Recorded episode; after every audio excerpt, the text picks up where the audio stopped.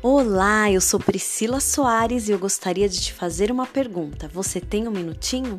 Um minutinho para aprendermos com ela, com a Bíblia. No livro de Mateus, no capítulo 13, versículo 6, diz assim: Mas quando saiu o sol, as plantas se queimaram e secaram, porque não tinham raiz. Esta é a parábola do semeador e me chama muito a atenção este versículo porque diz que a planta se secou porque ela não tinha raiz. Você sabia que para florescer é preciso ter raiz? Porque é a raiz que mantém a planta viva.